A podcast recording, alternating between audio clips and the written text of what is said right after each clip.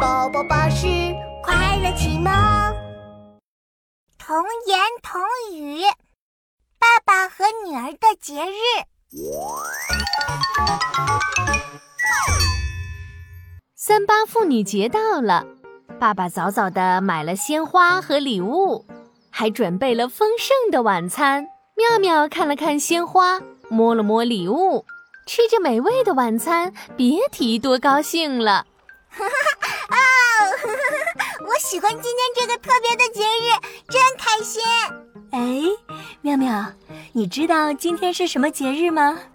那当然，这可难不倒我。今天是妇女节呀。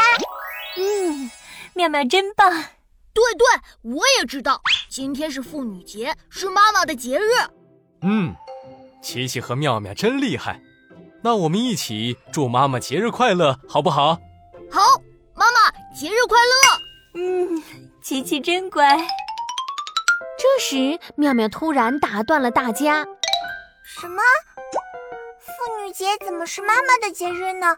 不对，不对！呃， 妙妙，怎么不对啦？